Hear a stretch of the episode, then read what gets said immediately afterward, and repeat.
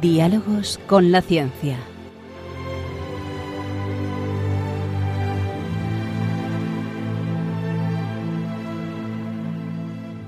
Dirigido por Javier Ángel Ramírez.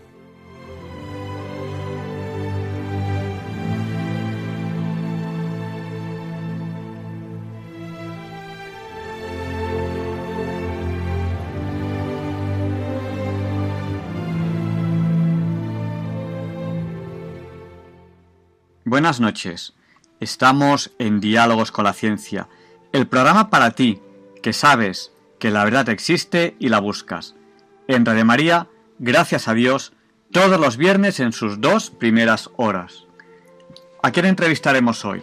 Hoy entrevistaremos a Gabriel de Alonso con el que hablaremos de la Biblia y la iconografía paleocristiana de Roma. Paleocristiana, de los cristianos antiguos. Saludamos a Mónica del Registro Mercantil de Madrid. Del Registro Mercantil. Eh, buenas noches, Mónica. A Jesús María de Tenerife. Tenerife. ¿Y a quién más saludamos? ¿A quién más saludamos? A, a Carmela de Murcia. ¿Y a quién más? A Pilar de Coria, que ya, ya casi recuperada del todo de su operación. Hemos rezado mucho por ti, Pilar. Saludamos también a Emilia de Alicante. Nos saluda un chico desde Sevilla Capital. Bueno, y hoy es el cumpleaños de quién? ¡Balduino! De, ¡Balduino! de Balduino. Así que, y ¿qué? mi vacuna. Así que, ¿qué hacemos? ¿Le cantamos qué? El cumpleaños feliz. A ver.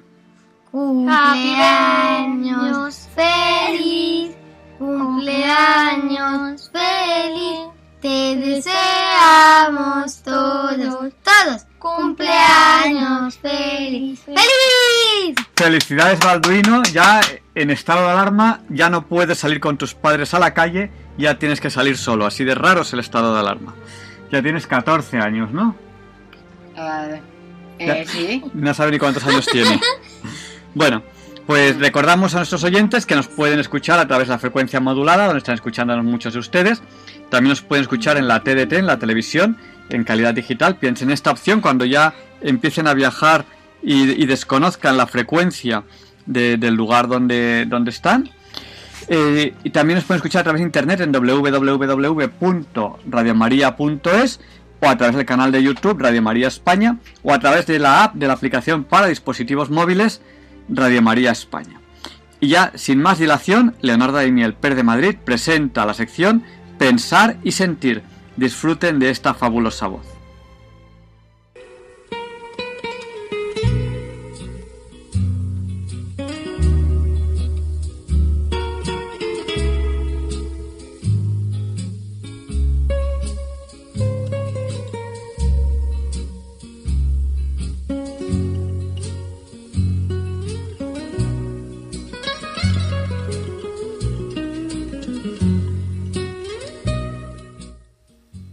Buenas noches, queridos oyentes de Radio María. Soy Leonardo Daimiel y celebro estar de nuevo con ustedes.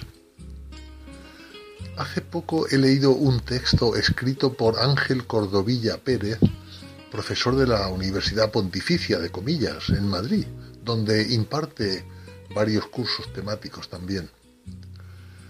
Lo ha titulado Teología en tiempos de pandemia y como es un texto muy amplio, Hoy en Pensar y Sentir voy a leer solo parte de la presentación que él mismo hace y uno solo de sus siete capítulos, porque no cabe más aquí. Dice así Ángel Cordovilla Pérez en la presentación. Durante las primeras semanas de confinamiento, probablemente nos hemos sentido desorientados y sobrepasados con la congoja de ver cómo los números de fallecidos y afectados por el virus iban creciendo de forma acelerada. Rara ha sido la persona que en su entorno cercano no se ha visto afectada de una forma u otra por la pandemia. Hemos pasado por una constante fluctuación de estados de ánimo que no nos permitía ver con una cierta y sana normalidad el día a día a quienes no hemos estado en la primera línea de su combate o en actividades esenciales. Durante este tiempo hemos vivido dos grandes tentaciones. Una, dejarnos llevar por la inmediatez del momento, sucumbiendo al golpe de las cifras y de la situación de personas cercanas, del ambiente de excepcionalidad que nos domina. Y otra, buscar una sobreinterpretación de la situación que vivimos desde diferentes teorías apocalípticas, providencialistas, revolucionarias o del tipo que sea, para dejar de aprender realmente de la situación que nos ha tocado vivir.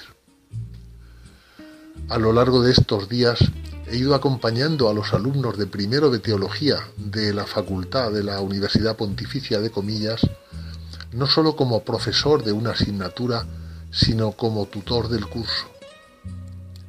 Además de pautas y consejos concretos para el camino del aprendizaje de la teología trinitaria en una situación excepcional como esta, al final les ofrecí una breve reflexión en siete puntos que forman el esquema de lo que aquí ahora ofrezco a un grupo de destinatarios más amplio. Estas reflexiones nacieron de la necesidad particular de decir una palabra desde la teología que acompañara el día a día de estos alumnos. Y espero que ahora sean de ayuda, al menos para acoger y pensar la realidad que nos está tocando vivir desde un punto de vista teológico y cristiano. Y paso a leer ahora el capítulo que Ángel Cordovilla Pérez escribe titulando La verdad de lo esencial y lo esencial de la verdad. Dice así,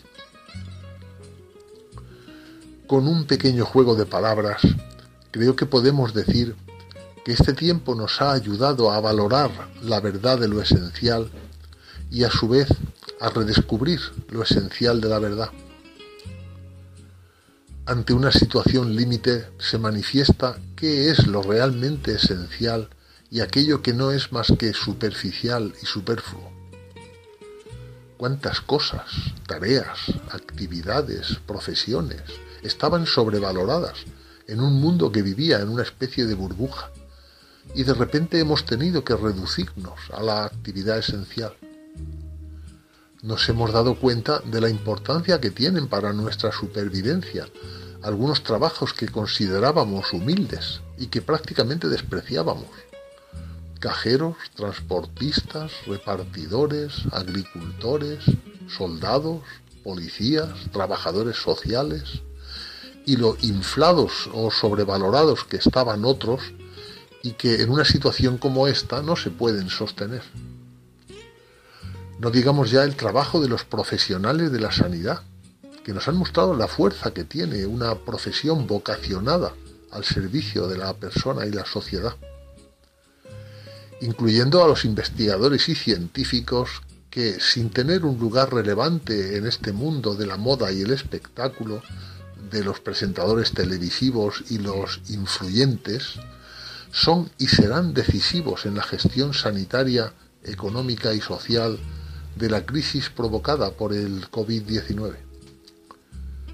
Ojalá cuando volvamos a la normalidad no olvidemos esto y que haya una más justa proporción entre ambos mundos. No pueden ser centrales por atención, influencia y dinero profesiones y trabajos que en realidad en el momento decisivo no sirven para nada, frente a aquellas que literalmente nos salvan y son esenciales para vivir en los momentos de mayor peligro. Suele decirse que estos trabajos y profesiones se valoran así por la riqueza que generan a su alrededor. Pero es llamativo cómo, en cuanto hay un percance donde esta economía se pone en juego, no hay una estructura real y financiera que la sostenga, porque los sueldos y las ganancias no están ajustados a la realidad sino sujetos a un mundo virtual y ficticio, a una representación que en cuanto vienen mal dadas se termina. En el alto mundo de la cultura, del cine, del espectáculo, de la televisión y del deporte profesional, hay un dopaje económico que no se corresponde con la verdadera función que desempeñan en la sociedad. En cuanto ha caído el negocio de la publicidad autoinducida y las subvenciones del Estado, se han revelado como trabajos insostenibles económicamente para el cometido que realizan.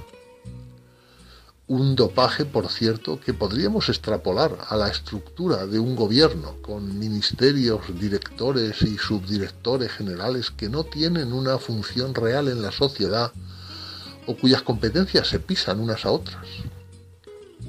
La sanidad, la educación, la cultura, la alimentación, los transportes, la generación y distribución de los bienes primarios, etc., han aflorado en su necesidad esencial frente a tantas actividades que en tiempos de bonanza se soportan, pero en momentos de necesidad se vuelven inútiles y superfluas, o al menos se muestran con un reconocimiento excesivo en términos sociales y económicos. Unido a este valor de lo esencial está lo esencial de la verdad. Sin ella no podemos ir adelante es un tópico atribuido al dramaturgo griego Esquilo la afirmación de que la verdad es la primera víctima de la guerra. No estamos en guerra, la pandemia es otra cosa, pero para vivir en libertad necesitamos la verdad. Los nuevos medios de comunicación permiten una información rápida y eficiente, pero también es un caldo de cultivo para la desinformación y la mentira. La verdad siempre acaba por salir a la luz, pero mientras tanto es necesario que permanezcamos relacionados con la realidad, que tengamos experiencia directa con lo que ocurre a nuestro alrededor para no dejarnos atrapar por relatos ilusorios o informaciones falsas. En estos tiempos hemos podido comprobar cómo también hay santos, más bien mártires, que han antepuesto el deber sagrado de informar con verdad a la gran corriente bien pensante que ha seguido el camino fácil de decir lo políticamente correcto. Hace tiempo que no tenía la sensación de que los medios de comunicación, especialmente las televisiones y algunos periódicos nacionales, nos estaban mostrando una aparente realidad que no concordaba absolutamente con la información directa que uno recibía por medio de contactos personales y cercanos. La desproporción entre la fachada que nos querían vender los medios de comunicación y la experiencia real de lo que sucedía era abismal. Personalmente nunca lo había experimentado de esta manera. Muchos se han preguntado dónde ha estado la Iglesia en esta situación además de padeciendo los efectos del virus en muchos presbíteros, casas de religiosos y agentes de pastoral, que debido a su edad avanzada han sido grupos de riesgo, ha estado allí donde está de forma habitual, en la plegaria incesante por todos los hombres ante Dios misericordioso, en la atención espiritual de las personas, acompañando esta situación de incertidumbre, en la asistencia social, haciendo que los que sufren de una forma más dramática los efectos de la pandemia no se queden definitivamente descolgados o en situaciones prácticamente de exclusión.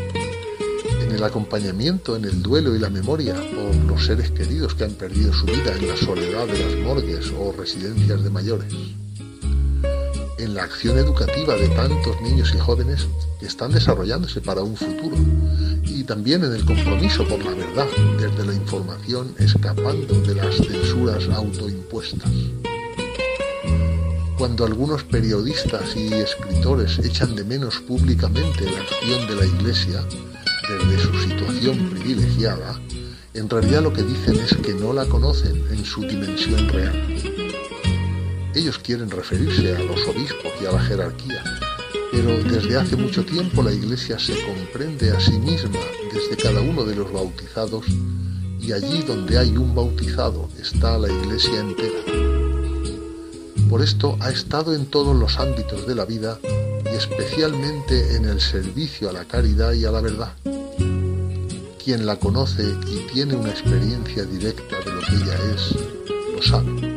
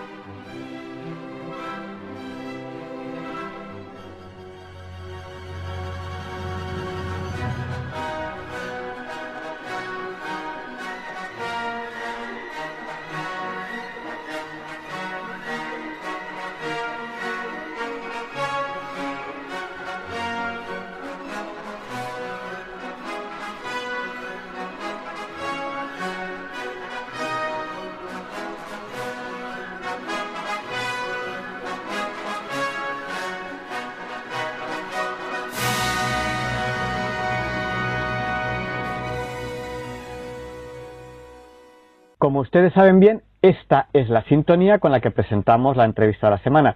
Y hoy tenemos el placer de presentarles a Gabriel Alonso. Él está impartiendo un curso en el Instituto Bíblico y Oriental y él habla en este curso de la Biblia y la iconografía paleocristiana de Roma. Eh, buenas noches, Gabriel. Muy buenas noches, eh, mucho gusto de estar de nuevo contigo. Bueno, un tema interesantísimo y muy científico, ahora lo veremos, eh, la iconografía en general pero sobre todo pues enfocado de, esta, de esta manera. Eh, bueno, mm, podríamos empezar un poco en este curso La Biblia y la iconografía para cristiana de Roma. ¿Cuál es el motivo del curso? El motivo fundamental es que mm, hemos perdido, por un lado, la capacidad simbólica, es decir, la comprensión en profundidad de, de los símbolos. Esto lo digo como trasfondo antropológico en la sociedad actual. Y eh, esto conlleva para la lectura, mm, disfrute y sobre todo comprensión en profundidad de las primeras representaciones artísticas de las comunidades cristianas, eh, nos vamos a referir aquí especialmente a Roma, que es la, digamos, la ciudad eh, por excelencia del catolicismo. Inicialmente, como sabemos, fue Jerusalén, pero posteriormente, debido al martirio de Pedro y Pablo en Roma, pues digamos que se trasladó la centralidad de la Iglesia Católica a, Roma. Bueno, pues eh, allí tenemos un patrimonio excepcional de expresión artística que, aunque tiene sus comienzos desde el siglo II al III, cuando la Iglesia todavía vive en la clandestinidad y, además influida por el aniconismo. Aniconismo quiere decir la, digamos, la, el pensamiento de que no se debía eh, reflejar artísticamente la figura, eh, por supuesto, de Jesucristo, ni nada que tuviera que ver con lo sagrado. Esto es de clara influencia judía. Pero luego, a partir del siglo III o IV, empieza, digamos, un, un crecimiento exponencial de la creatividad artística cristiana como vehículo siempre de la fe, como transmisión del Evangelio, que eh, produce una riqueza eh, expresiva, como decía, maravillosa, pero que eh, expresa simbólicamente los motivos fundamentales de la fe cristiana.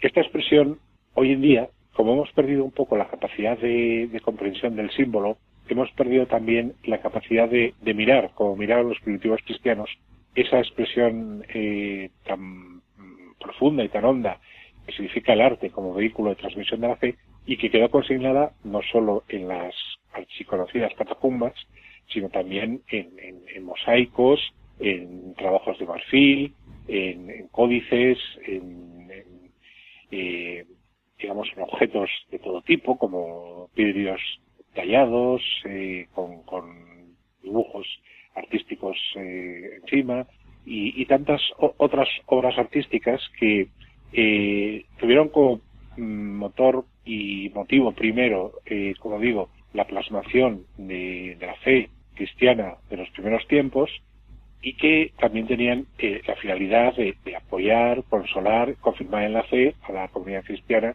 en sus primeros tiempos.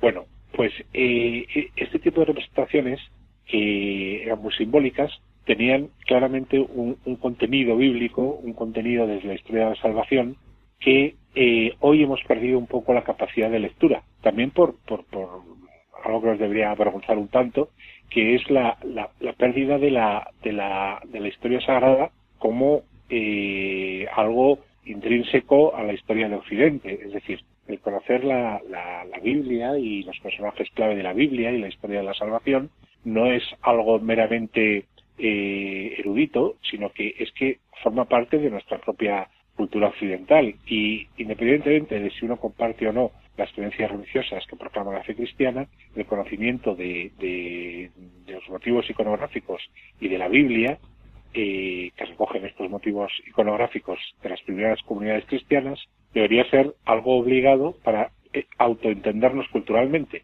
Máxime para un creyente o un cristiano eh, saber leer con la misma mirada que estos primitivos cristianos crearon estas obras artísticas, por lo demás generalmente muy sencillas, hasta la época de Constantino, que digamos la, la, creación artística eh, ya bajo el amparo del emperador eh, alcanza unos niveles de sofisticación y de fastuosidad pues mucho mayores que en la primera etapa, que bajo las persecuciones pues eran eh, expresiones muy sencillas, muy, muy esquemáticas, eh, diría casi hasta toscas, pero que tienen un encanto especial precisamente por ser muy sinceras, muy profundas, muy hondas y, digamos, consignadas desde una situación vital muy dura, como es la persecución, el martirio y, digamos, el, el, tener que estar huyendo y escondidos de las persecuciones sucesivas del Imperio Romano, que se sucedieron hasta día. Bueno, pues como decía, que entre que hemos perdido la capacidad simbólica y que hemos también perdido un poco de nuestro propio horizonte, tanto cultural como creyente,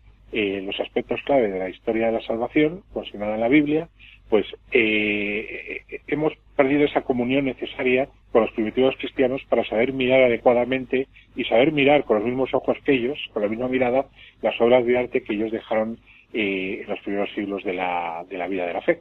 Y, bueno, nos hemos centrado, eh, o nos estamos centrando en, Roma, en este curso que has eh, enunciado al principio, fundamentalmente porque en Roma eh, comienza un poco el, no es que comience el arte paleocristiano, lo que ocurre es que paleo significa antiguo, y, y, suele más o menos situarse el arte paleocristiano como, digamos, espacio cronológico entre el siglo I hasta el siglo VI, aproximadamente.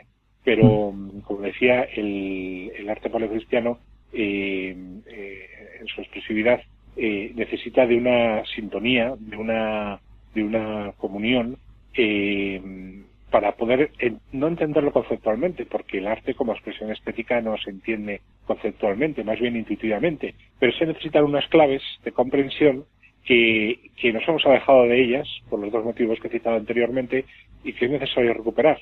Y así como el Concilio Vaticano II invitó a recuperar las fuentes eh, de la vida de la Iglesia, tanto en la liturgia como en la Sagrada Escritura, como en la lectura de los Santos Padres, a mí me parece también muy necesario, bueno, no solo a mí, sino también es un hecho, volver a la expresión artística de los primeros cristianos, el arte paleocristiano, eh, que estamos eh, comentando ahora, porque eh, la fe también tuvo su expresividad no solo en los textos escritos, sino también en la, en la imagen, en el icono, en la plasmación estética.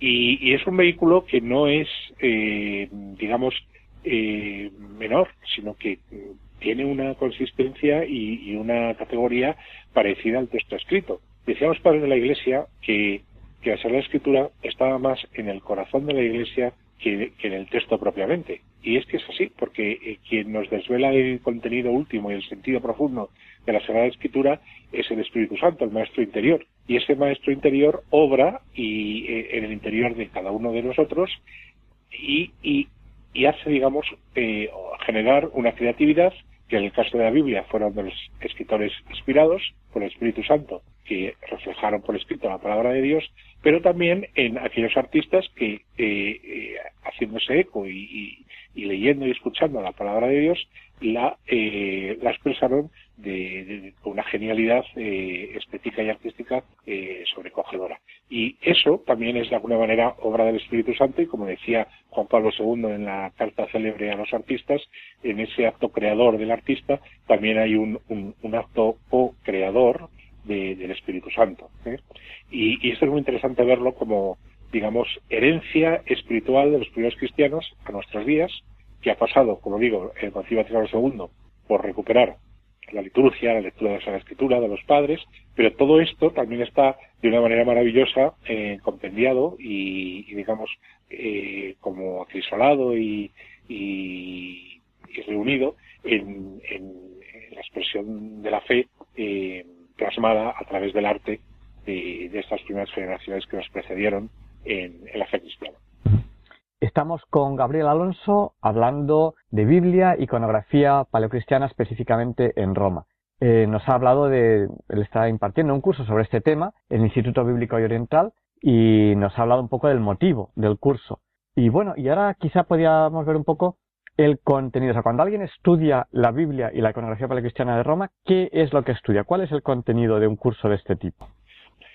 Pues Voy a explicar más bien la, segunda parte de tu pregunta, porque la primera yo creo que es obvia, la Biblia la conocemos todos, mejor o peor, ojalá fuera lo mejor posible, y, de todos es conocido el, relato de, tanto del Antiguo Testamento como del, Nuevo Testamento. Pero la iconografía quizá es algo más eh, desconocida. La iconografía, icono en griego significa imagen, y grafía pues es como el estudio de la imagen. Cuando hablamos de imagen, no solo es la imagen, sino lo que simboliza la imagen. Bien, pues el estudio de la iconografía bíblica no es otra cosa que estudiar cómo eh, el arte de la primitiva comunidad cristiana recogió eh, los motivos bíblicos de la historia eh, sagrada, de la historia de la salvación, en sus diferentes expresiones artísticas si hacemos un, recorrido, tenemos eh, en, todas, eh, tanto en la arquitectura, las grandes basílicas, eh, por ejemplo, romanas, o en las artes menores o, las catacumbas, tenemos plasmadas imágenes y iconografía de los grandes acontecimientos de la Biblia. Lo que ocurre que esta iconografía, como estaba explicando en la primera cuestión que me, hacías, eh, a veces está un poco encriptada, pero no, no en el mal sentido, no es que sea difícil acceder a ella, sino que lo que eh, hemos también perdido un poco en el cristianismo actual, que es la lectura alegórica, que fundó Orígenes en la Escuela de Alejandría en los primeros tiempos del cristianismo, junto luego posteriormente con su discípulo Clemente, Pues esta lectura alegórica eh, tiene un profundo simbolismo y, y, es esto un poco quizá lo que, como decía antes, eh, hemos perdido. La iconografía eh, ha de contemplarse con unas claves interpretativas que nos da eh, este simbolismo propio de la lectura tipológica de la Sagrada Escritura. Eh, me explico un poco por si alguien no, no, no conoce bien esta terminología. Eh, la Iglesia Católica tradicionalmente ha admitido no solo una lectura, digamos, apegada al texto, por decir de alguna manera literal, de, del texto bíblico. Cuando digo literal no digo literalista, ¿eh? cuidado, hay que separar, porque literalista quiere decir que todo ocurrió tal y cual se escribe en la Biblia. Y, y eso, pues, no es así, porque sabemos que, que, se usaron los géneros literarios y hay que saber entender eh, el mensaje bíblico de acuerdo con los diferentes géneros literarios. ¿eh? Por eso, por ejemplo, el rato del, del, Génesis de la creación, de los siete días, pues no hay que entenderlo literalmente, como eh, se entendió por falta de, de, instrumental conceptual durante muchos siglos, pero ya sabemos que, hay que entenderlo dentro de los, eh, como decía anteriormente, géneros literarios propios de, del pueblo de Israel. Bien, pues eh, eh esta iconografía tiene uno, unos simbolismos que, que, que en el Antiguo Testamento están continuamente remitiendo a el fin último de, o la clave de bóveda, por decirlo así, interpretativa de la, de la Biblia, que es la figura de Jesucristo. De tal manera que mucha de la simbología del Antiguo Testamento, en la iconografía paleocristiana, eh, hay que entenderla con alusiones artísticas a la figura que va a dar cumplimiento a las promesas y profecías llevadas a cabo en el Antiguo Testamento. Estas promesas o profecías eh, hacen que los hechos del Antiguo Testamento que están recogidos en la iconografía cristiana primitiva eh, haya que entenderlos desde un punto de vista cristológico, es decir, poniendo a Cristo en el centro, y neotestamentario, es decir, no se puede leer el Antiguo Testamento sin la referencia necesaria al Nuevo Testamento. Pero ocurre lo mismo a la inversa, es decir, el Nuevo Testamento tiene sus raíces en el Antiguo Testamento. Hay una unidad mm, muy potente, de tal manera que luego en la iconografía también paleocristiana hay que saber entender y leer y contemplar eh, la expresión de las imágenes eh, simbólicamente atendiendo a las alusiones que se hacen continuas a, al Antiguo Testamento, sobre todo a las profecías y, promesas que se han hecho al pueblo de Israel eh, relativas al cumplimiento mesiánico de la esperanza de, la plenitud de los tiempos a través de un Mesías que el cristianismo, eh, a diferencia del judaísmo, pues sitúa en, la figura de, del verbo encarnado de Jesucristo, la segunda persona de la Trinidad. Por lo tanto, la iconografía sería más bien eh, el, desentrañar, el estudiar cómo ese simbolismo mmm, que está tan presente en, en el arte paleocristiano, eh, hay que, digamos, de alguna manera descifrarlo, desentrañarlo, para, como decía también anteriormente, poder acercarnos a mirar las obras de arte que generaron estos primeros cristianos con la misma intención que ellas, que ellos eh, las elaboraron y también saber mirarlos con la misma mirada, con los mismos ojos que ellos miraron estas obras de arte. Porque en última instancia no se trata solo de, un esfuerzo eh, estético o de un esfuerzo erudito o de un esfuerzo de, de cultura eh, en historia del arte, sino de lo que se trata es de eh, percibir cómo ellos, a través de esta expresividad, querían transmitir el contenido de la fe y cómo lo hacían para que sus contemporáneos, tanto los creyentes como los no creyentes, pudieran captar el mensaje profundo del Evangelio y eh, eh, la figura central de Jesucristo como clave de bóveda, como decía antes, y como eje y columna vertebral del sentido último de la Sagrada Escritura y de la vida cristiana. Por lo tanto, la iconografía sería el estudio de las imágenes representadas artísticamente en los diferentes tipos de soportes y en los diferentes tipos de artes, mayores o menores, pero descifrando su simbolismo y, en última instancia, atendiendo a la finalidad última a la que se dirigen, que es ser vehículo del Evangelio y ser manifestación de los misterios de la fe para comunicarlos, para compartirlos y para hacerlos eh, partícipes para todos aquellos que se acercaran a, disfrutar, a contemplar y, digamos, a, a observar eh, esa creatividad eh, sencilla pero a la vez genial de las primeras comunidades cristianas. Estamos en Diálogos con la Ciencia en Red María entrevistando a Gabriel Alonso. Con él estamos hablando de la Biblia, la iconografía paleocristiana de, de Roma. Hemos hablado de, del motivo de un curso que está dando, está impartiendo en el Instituto Bíblico y Oriental eh, sobre este tema. Hemos hablado un poco del contenido. Eh, luego, eh, aunque ya hemos mencionado la palabra iconografía, nos la ha explicado, luego le, pediré que nos especifique un poco más eh, qué es iconografía y qué se considera iconografía y qué podemos obtener de ella. Pero antes le quería preguntar un poco sobre la dinámica, o sea, cómo hacen para estudiar la Biblia y la iconografía paleocristiana de Roma. ¿Cuál es la dinámica del curso? Eh, en este caso, en el curso, digamos, la dinámica es, es muy visual, porque el arte, evidentemente, es eh, sobre todo visual, ¿eh? Mm, lo cual no, no, mm, no obsta para que participe el resto de los sentidos. Por supuesto, el arte se percibe a través de los cinco sentidos, pero digamos que eh, hay un aspecto clave que es, eh, la visión, la imagen. Eh, lo que hacemos es, eh, durante cada una de las ponencias, hemos dedicado una a, a, una introducción y explicar cómo el arte paleocristiano era un instrumento de expresión y de comunicación de la fe. Otro, otra sesión la hemos eh, dedicado a, a, entender cómo en el Antiguo Testamento, la representación artística del Antiguo Testamento, eh, se estaba explicando el, digamos, la plenitud de la Biblia en el Nuevo Testamento a través de imágenes concretas y de símbolos artísticos iconográficos muy concretos y, y sobre todo por el hilo conductor de la, de la historia de la salvación, empezando por el Génesis, pasando por el Éxodo, eh, profetas, eh, etcétera, etcétera.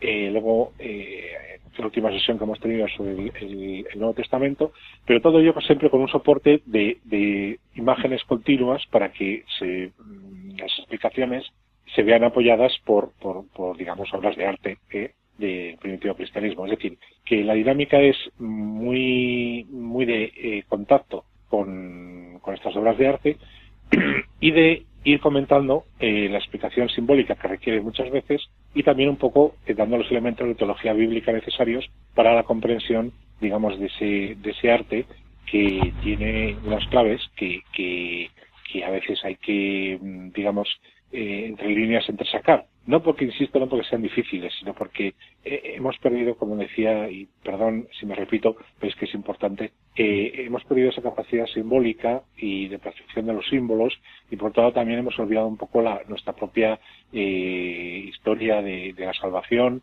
sobre todo en el Antiguo Testamento, en el Nuevo Testamento menos, pero hay muchos de los episodios del Antiguo Testamento que están consignados en el arte paleocristiano y que a veces no entendemos porque hemos perdido eh, esa estrecha vinculación que existía y existe entre el Antiguo Testamento y el Nuevo Testamento, pero que los cristianos primitivos tenían muy presente. ¿Por qué? Porque habían nacido de una raíz judía, de hecho, eh, los apóstoles y el mismo Jesucristo eran judíos, y luego ya solo con, digamos, cuando ocurrió la, separación ya, digamos, total y completa de, del cristianismo, de, su raíz judía, pues eh, solo entonces, digamos, se, se empezó a, a, distanciarse poco a poco, no, no dejando la parte, pero sí distanciarse un poco de la lectura del Antiguo Testamento.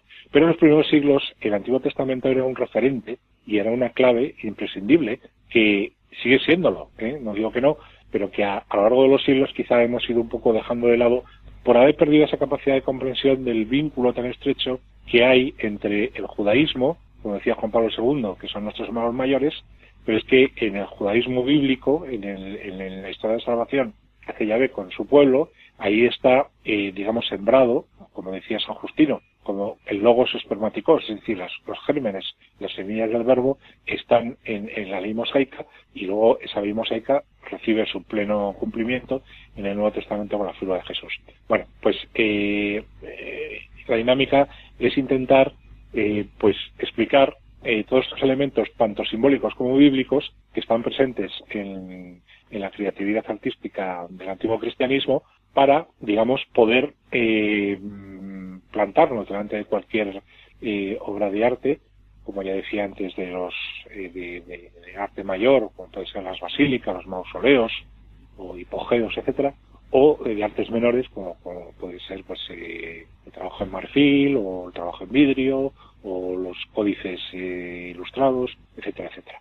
Bueno, ante todas estas, digamos, abanico o, o, o panoplia de, de, preciosas expresiones y reflejo de, artístico de, la historia de la salvación, pues podernos, eh, digamos, presentar y, atender y comprender con una mirada, eh, pues, mm, comprensiva y que sepa eh, descifrar y que sepa vibrar. ¿eh? La palabra sería vibrar con, con la misma vibración que lo hicieron los primitivos cristianos.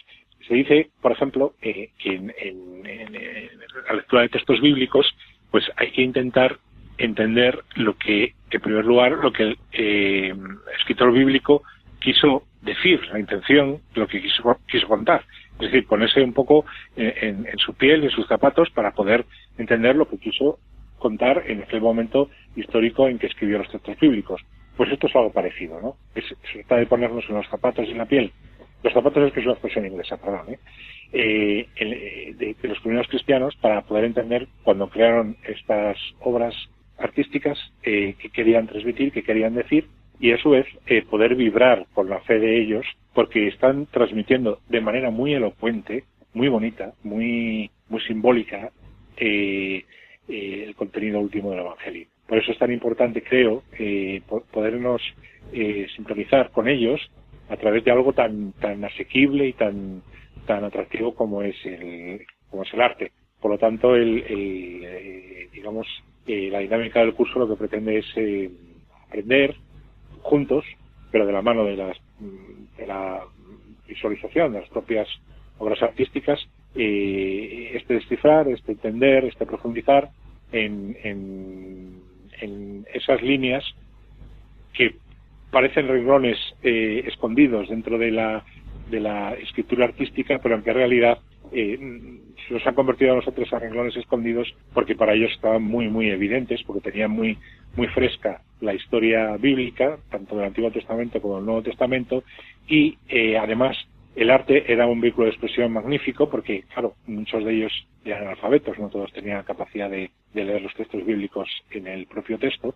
Y como decía anteriormente, eh, la Biblia estaba más en el corazón de la Iglesia, por lo tanto de la comunidad creyente, de la liturgia, en el arte, la oración, etcétera, que en el texto mismo. Por supuesto, no se puede prescindir el texto mismo, que es la fuente del texto sagrado. Pero ese texto sagrado eh, no es, eh, digamos, unidimensional, sino que tiene otras eh, facetas paralelas donde se manifiesta y expresa el texto bíblico. Y, es la liturgia, es la oración comunitaria, es la expresión artística tanto las catacumbas como, como las eh, basílicas eh, romanas, como la, la, ilustración de los textos bíblicos, de los códices de aquella época, o, de la plasmación, por ejemplo, en relieves o en esculturas de las figuras sagradas o, de los apóstoles o, escenas evangélicas, etcétera, etcétera. Espero haberte respondido a tu pregunta. No sé si, si me he alargado demasiado. No, está, está bien. Eh, estamos en Diálogos con la Ciencia en Red María entrevistando a Gabriel Alonso. Con él estamos hablando de la Biblia y la iconografía paleocristiana de Roma. Hemos mencionado varias veces y hemos explicado, bueno, nos ha mencionado y nos ha explicado qué es la iconografía, pero quizás convendría eh, ahondar un poco más. Eh, ¿Por qué la iconografía? ¿Qué se estudia en iconografía? ¿A qué rama científica pertenece el estudio iconográfico? Bueno, vamos a hacer dos cosas. Una, voy a hacer una, digamos, una pequeña clasificación académica y luego voy a poner algún ejemplo para que se entienda mejor qué es la iconografía. Eh, dentro, digamos, del estudio del, arte, eh, aunque no es solo arte, porque también, digamos, por lo menos en, la historia de la expresión artística occidental, no solo hay que atender a la, a la expresión estética, sino también a los contenidos que esa expresión estética pretende transmitir. Bueno, la iconografía sería, eh, digamos, aquella especialidad dentro tanto de la historia del arte como de la historia de la, de la arqueología, porque cuando estamos hablando de arte antiguo también hablamos de arqueología, que eh, estudia el, el, contenido, el simbolismo y la intención eh, de comunicación de contenidos de, los artistas que, cogían sus instrumentos y plasmaban en diferentes soportes aquello que querían comunicar de un modo estético, por decirlo de alguna manera. Por lo tanto, eh, remitiéndome, como también dije anteriormente, a la etimología, grafía y icono, eh, imagen eh, en griego significa eh, icono, iconografía, sería un poco la, la, la, plasmación en, en, imágenes de, diferentes contenidos que pretenden transmitir, eh, en este caso, una verdad de fe o varias verdades de fe, pues sería esa parte de la historia del arte y de la historia de la arqueología que intenta desentrañar el sentido o, el o la simbología que hay detrás de lo que se plasma artísticamente. Bueno, dicho esta pequeña clasificación académica, pongo un ejemplo que, por ejemplo, eh, expliqué ayer. Nosotros cuando nos acercamos a, primero a, los primeros eh, restos, más, que restos, digamos, eh, obras artísticas de los primeros cristianos, vemos eh, unas representaciones muy sencillas, muy, muy austeras, muy sobrias, como puede ser, por ejemplo, un ancla, un pez, eh, o, por ejemplo, un crismón. Y, y esto, claro, si uno no, no entiende bien qué se está intentando transmitir con esto, pues se pierde. Y, y, y, y claro, eh, uno se, se, incapacita para disfrutar y para percibir lo que se estaba intentando allí ofrecer. Por ejemplo, eh, el ancla en el primitivo cristianismo, eh, las anclas antiguas tenían una, bueno, todos podemos imaginarnos pues como una curvatura que era lo que anclaba en el suelo del mar y luego, eh, digamos, un palo horizontal y un palo vertical. Bueno, pues esto hacía alusión a la cruz siempre. Los primeros cristianos veían eh, en toda la creación plasmado el misterio de la salvación, que pasaba por el misterio de la cruz. Y ellos veían la cruz en, todos los eh, aspectos de la vida, no solo de, los instrumentos de labranza, por ejemplo, en el arado romano también veían el símbolo de la cruz, en el ancla veían el símbolo de la cruz, incluso en la antena, eh, tú que eres navegante, eh, el, palo vertical y, el palo horizontal de la, que sostenían las velas, ahí también veían el, símbolo de la cruz. Por eso lo plasmaban en forma de ancla, porque en el momento de las persecuciones y en, esa mentalidad anicónica, es decir, de no eh, plasmar imágenes sagradas por influencia del judaísmo y el principio cristianismo, más en el inicial que en el posterior, pues eh, las expresiones eran muy, muy austeras y, quizá un poquito crípticas, porque claro, ver en un ancla el símbolo de la cruz, pues eh, no es fácil de, entender si no te lo explican o no tienes esa sensibilidad. Por otro lado, el pez, por ejemplo, pues el pez eh, en griego, que se escribe ictis, coincide con las letras iniciales de la proclamación de Jesucristo como Hijo de Dios. Es decir, ictis, I, C, T, YS en griego significa pez, pero para los cristianos era, yendo letra por letra, Jesús, Cristo, Jesucristo, Hijo de Dios, Salvador. O sea, había esa equivalencia, ¿eh? siendo las letras de la palabra Istis. Por eso representaban simbólicamente a Jesucristo como un pez, ¿eh? también haciendo eh, este, este simbolismo también se utilizará posteriormente como en el pez eucarístico como símbolo de, la Eucaristía y del propio Jesucristo que, se ofrece en su cuerpo y su sangre eh, en, el pan y el vino de la, Eucaristía, en la nueva alianza. Bien, pues eh, el crismón, por ejemplo, pues el crismón, que el crismón es esta, esta imagen, para los que no le venga la imagen a la cabeza en este momento, es una, una P, por decirlo así, muy alta y una X eh, cruzada, eso se llama crismón, y es que son las dos primeras letras griegas de la palabra Cristo, ¿eh? la, la y la Ro. Y toda esta simbología, pues claro, es pertinente eh, explicarla y necesario, porque si no, eh, aunque estos son los primeros pasos y los rudimentos de la expresión artística cristiana y no tienen todavía un contenido directamente bíblico, hay que explicarlo. Pero luego es que posteriormente, si nos ponemos a, estudiar en profundidad la iconografía bíblica de relativa al Antiguo Testamento, pues eh, hay que hay que profundizar muchísimo porque ahí nos están dando unas referencias constantes al Nuevo Testamento que hay que ir un poco eh, desbrozando porque a veces a primera vista no se ven pero por, lo que, por lo que he dicho anteriormente, porque hemos perdido un poco esa mirada, pero hay que recuperarlas porque son de una belleza y de una de una capacidad eh, simbólica eh, conmovedoras. ¿eh? Y, mm, por ejemplo, vamos a, mm, eh, por ejemplo, hay un mosaico en, Santa María de Nueva York que es del siglo V, por tanto todavía estamos en el paleocristianismo, hasta el siglo VI más o menos hemos dicho que abarcaría el arte paleocristiano, más o menos, ¿eh? y eh, mm, hay un, mosaico, hay una representación de Melquisedec eh, con una, una copa de pan, perdón, una copa de vino y, un pan. Bueno, hay un relato eh, en el Antiguo Testamento de Melquisedec que efectivamente hace una ofrenda de pan y de vino eh, cuando está cerca de Abraham. Bueno, pues este, esta representación iconográfica, eh, sin embargo, nos puede parecer una consignación de un simple hecho eh, del, Antiguo Testamento. Pero como decía San Agustín, eh, estas historias del Antiguo Testamento no nos remiten solo a ellas mismas, sino que nos eh, remiten a algo mucho más profundo que hay que leer en, en, mayor hondura. Es decir, Melquisedec, para que entendamos lo que quiero decir, aquí lo que está haciendo es, según interpretan los padres de la Iglesia, lo que está haciendo es una ofrenda que está anticipando la, Eucaristía, porque el pan y el vino, que luego se convierten en el cuerpo y la sangre del Señor, pues eh, ya con anterioridad Melquisedec había hecho una ofrenda en el Antiguo Testamento de los mismos elementos.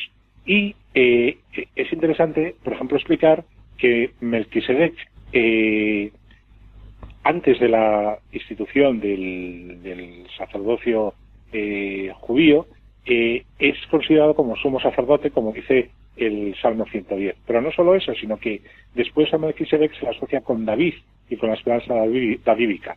Y por eso los eh, padres de la Iglesia han visto en la figura de Melquisedec el preanuncio de la figura de Jesucristo y el, eh, la prefiguración de la Eucaristía. De tal manera que ya en los primeros pasos del Antiguo Testamento, una figura, Melquisedec, que aparece en los Salmos y que luego aparece ligada a la figura de David, eh, sin embargo, para los padres de la Iglesia nos está remitiendo al sumo sacerdote por excelencia, como luego nos explicará San Pablo en la carta a los Hebreos, y además eh, nos estará remitiendo a la alianza por excelencia del Nuevo Testamento, que es eh, la Eucaristía, que es el ofrecimiento de Jesucristo en la cruz y su muerte y resurrección, digamos, perpetuadas y, repetidas de manera incurrenta cada vez que se celebra la Eucaristía. Por lo tanto, algo como una historia que parece de hace 3.000 años o más, de un personaje que ya mm, quizá hemos perdido un poco en la, en, la noche de los tiempos, como Melquisedec, resulta que tiene una referencia muy directa y explícita con la figura de Jesús y con el, el Nuevo Testamento y con nuestra propia vivencia cristiana. Por ejemplo, también explicaba cómo la figura de, de la estrella, eh, hay un profeta conocido, eh, aunque sea solo por la anécdota de la burra que hablaba, el profeta Balaam, que se representa eh, señalando una estrella. esa representación en la que Balaam aparece señalando la estrella es la plasmación plástica de un texto bíblico donde Balaam está anunciando que en un tiempo futuro habrá de venir una estrella que hace referencia a la, a la promesa davídica, es decir, a la descendencia de David, y esa descendencia de David, en definitiva, por antonomasia, es la figura de Jesucristo. Bueno, Balaam, que no era un profeta, que no era propiamente de israelita, no, era, no pertenecía al pueblo elegido, sin embargo ya está anunciando desde el paganismo la venida de un eh, descendiente de David que consumará las promesas y profecías del Antiguo Testamento. Bueno, pues hay unas representaciones de, de Balaam en las catacumbas, por ejemplo, señalando la estrella, y eso hay que eh, poder interpretarlo, es decir, Balaam lo que está con, con, el dedo señalando es eh, realmente a Jesucristo, como profecía eh, anticipada miles de años antes de la encarnación del Verbo. Es muy bonito, por ejemplo, en este sentido, la primera imagen que conservamos de la Virgen María está en la catacumba de Santa Priscila. Y es una imagen de la Virgen María dando el pecho al niño y al lado aparece este profeta que acabo de comentar, el profeta Balaam, señalando la estrella.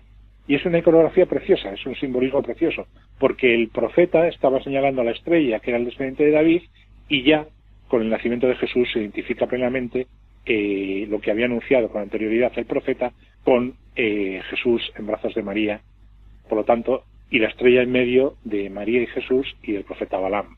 Con eso lo que se está simbolizando es que la promesa y la profecía anunciada por Balaam se cumple en Belén de Judá con el nacimiento de, Jesús. Otro simbolismo para que se entienda un poco lo que estoy diciendo, esta vez del Nuevo Testamento, por ejemplo, eh, la curación de la, de la mujer encorvada, que es un milagro que aparece en el Evangelio de Lucas, pues la, eh, este relato de, de, este milagro, para los padres de la Iglesia, tiene también en esta lectura tipológica de la que estoy hablando, antes, perdón, no acabé, aparte de la lectura, lectura literal, hay que incluir dentro de la lectura de los textos escriturísticos, y esto es, digamos, exégesis o interpretación bíblica, también la lectura alegórica o tipológica, es decir, eh, simbólica, y también la lectura de tipo espiritual y la lectura de tipo moral. O sea que hay como diferentes maneras de acercarse a la escritura y esto los padres de la Iglesia lo ejercitaron de manera eh, muy excelente.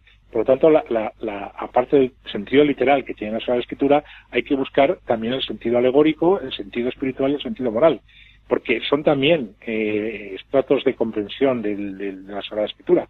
Y, esto, pues, eh, digamos que ha sido patrimonio durante toda la historia de la Iglesia de comprensión del texto sagrado. Por lo tanto, el arte también lo recoge así. Bueno, pues en, esta clave, eh, los padres de la Iglesia, por ejemplo, el texto donde se relata el milagro de la, de la curación de la mujer encorvada, eh, hay muchísimas alusiones muy bonitas. Por ejemplo, la mujer encorvada eh, es curada por Jesús en sábado y el jefe de la sinagoga se escandaliza porque Jesús la cura un día en que eh, parece ser, bueno, lógicamente en el, sábado judío no se podía trabajar.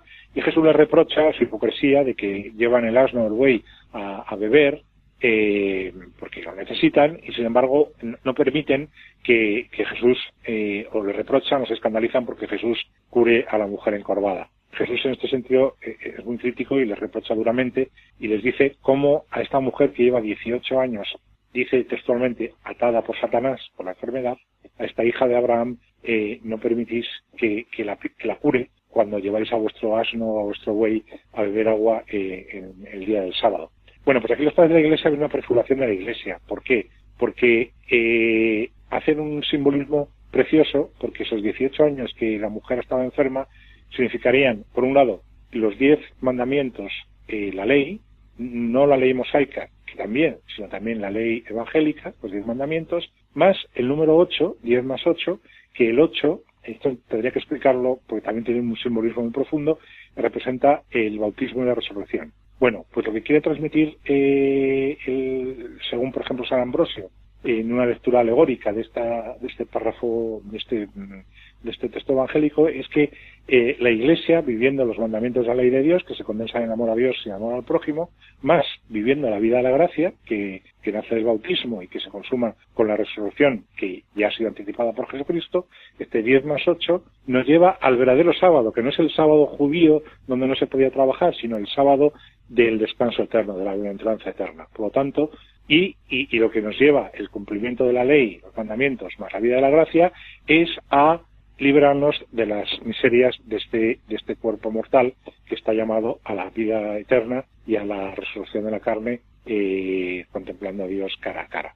Por lo tanto, este es, eh, es un, un, tipo de lectura que cuando uno ve en una catacumba, pues simplemente la figura de Jesús y con la mano cerca de la, de la, de la mujer encorvada, mm, si no se explica todo este simbolismo que hay detrás, pues se pierde una parte enorme del, contenido de lo que pretendían eh, tanto el artista como los primeros cristianos eh, expresar con, esta representación. Y esto ocurre así con tantos y tantos mm, pasajes, tanto del Antiguo Testamento como del, del Nuevo Testamento. Podría también hablar de, por ejemplo, del encuentro de María, de, perdón, de Jesús con, con la samaritana en, en, Siquén, que tiene una riqueza simbólica enorme y que es representado de manera esquemática en las catacumbas o en, los diferentes soportes eh, artísticos del, del paleocristianismo, pero que tiene una riqueza simbólica, teológica, eh, maravillosa y, riquísima. Pero bueno, como me estoy alargando mucho, no quiero tampoco eh, excederme y abusar de, de la palabra. Nada, estamos entrevistando a Gabriel Alonso, con él estamos hablando de la Biblia y la iconografía paleocristiana de, de Roma. Él está impartiendo un curso en el Instituto Bíblico y Oriental sobre, sobre este tema. Bueno, y estamos en el año 2020, hoy. ¿Qué interés tiene hoy eh, el tema?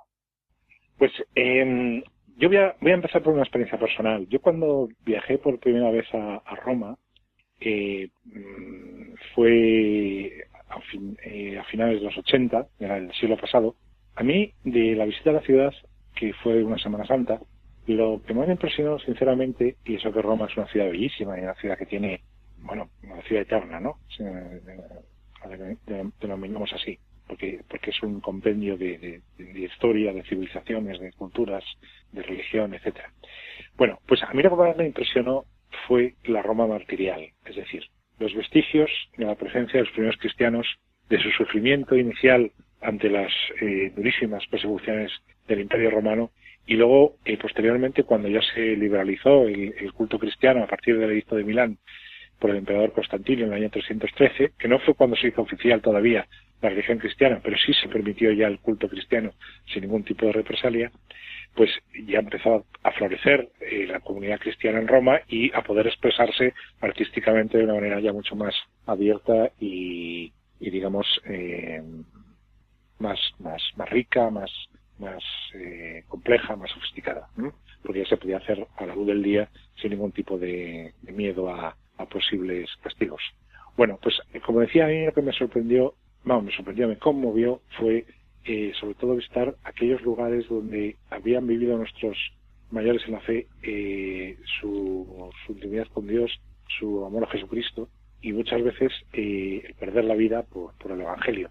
Y aquello yo lo recuerdo porque eh, hay otras cosas preciosísimas en, Roma, maravillosas, pero a mí lo que me conmovió en aquel primer viaje fue precisamente eh, poder compartir con estos primeros cristianos su vida, sus sufrimientos, sus esperanzas, sus alegrías, su vida de oración, su liturgia, etcétera, a través de los vestigios que la ciudad de Roma nos ofrece.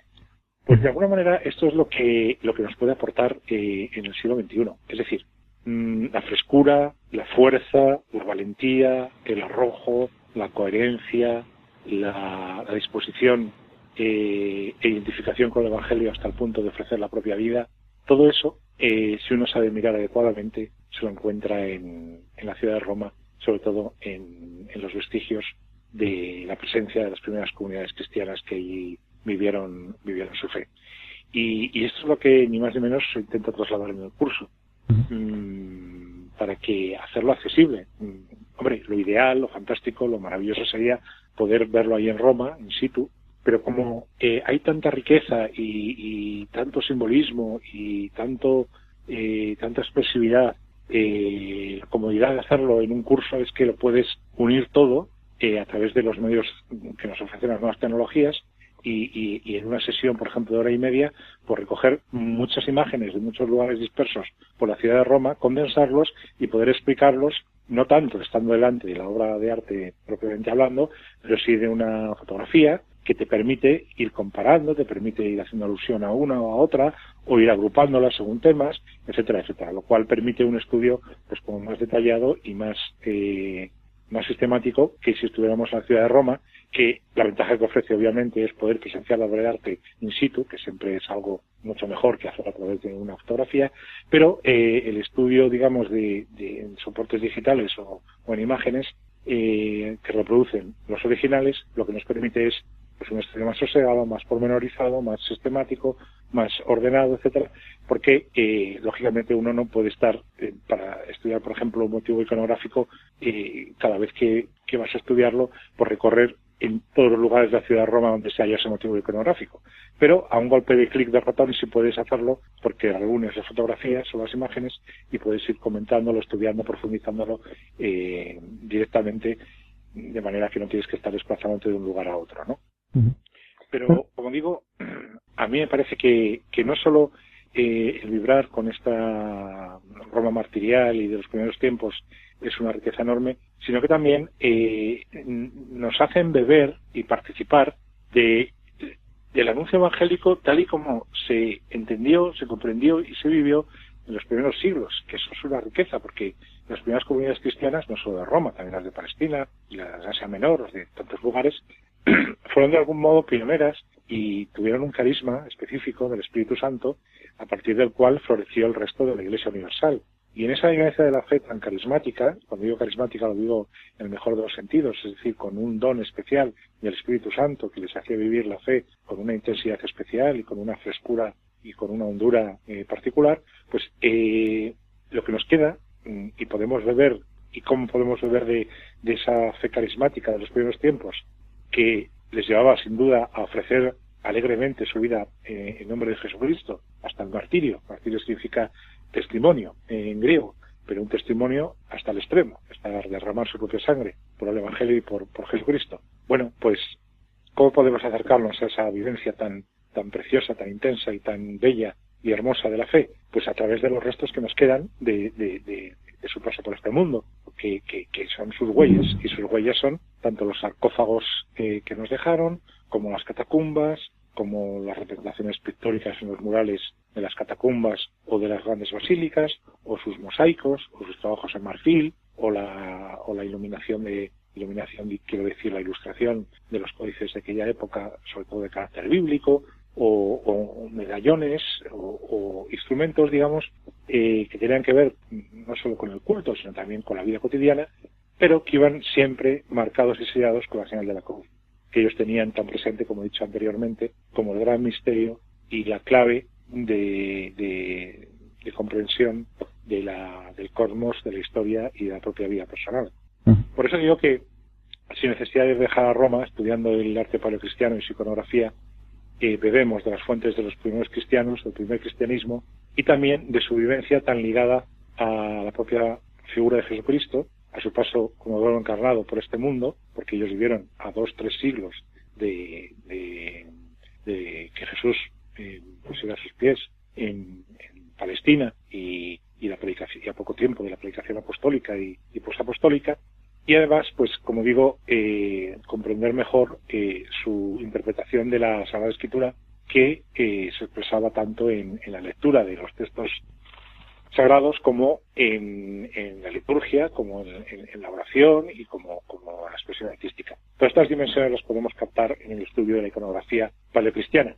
Obviamente, cuando nos referimos a la iconografía bíblica, pues nos centramos más en el texto sagrado, pero, pero como digo, eh, es tan rico y polifacético todo este mundo que la importancia que tiene no es ni más ni menos, se lo voy a decir eh, resumiendo en una frase, que renovar nuestra fe. Es decir, volver a las fuentes de agua pura de la fe cristiana que se dieron en los primeros tiempos con la comunidad de los apóstoles y la comunidad post-apostólica. No hay que olvidar que Roma es la cabeza de la Iglesia porque allí, eh, después de la crucifixión y resurrección y ascensión al cielo del Señor Jesús, eh, eh, Pedro y Pablo dieron su vida por, él y por, la predicación evangélica. Y por eso allí en Roma se condensa un poco la continuación de, de, como dice el Evangelio, como la cosa empezó en Galilea, pero luego continuó en, Roma, y desde ahí, desde Roma, que era la capital del, del, por excelencia del imperio, y quiero por excelencia porque eh, el mundo conocido, eh, las riberas del Mediterráneo, por lo menos en Occidente, eh, pivotaba sobre la ciudad de Roma, que había sido la ciudad imperial. Y a partir del cristianismo se convirtió, después de la conversión de todo el imperio romano, de ciudad imperial en la ciudad de Pedro, donde Pedro estaba ahí enterrado, y Pablo, ¿eh? donde los restos martiriales de, los dos grandes apóstoles descansaban y en torno a la comunidad de, los cristianos que velaban por ellos y que además bebían de sus vidas y de su testimonio personal.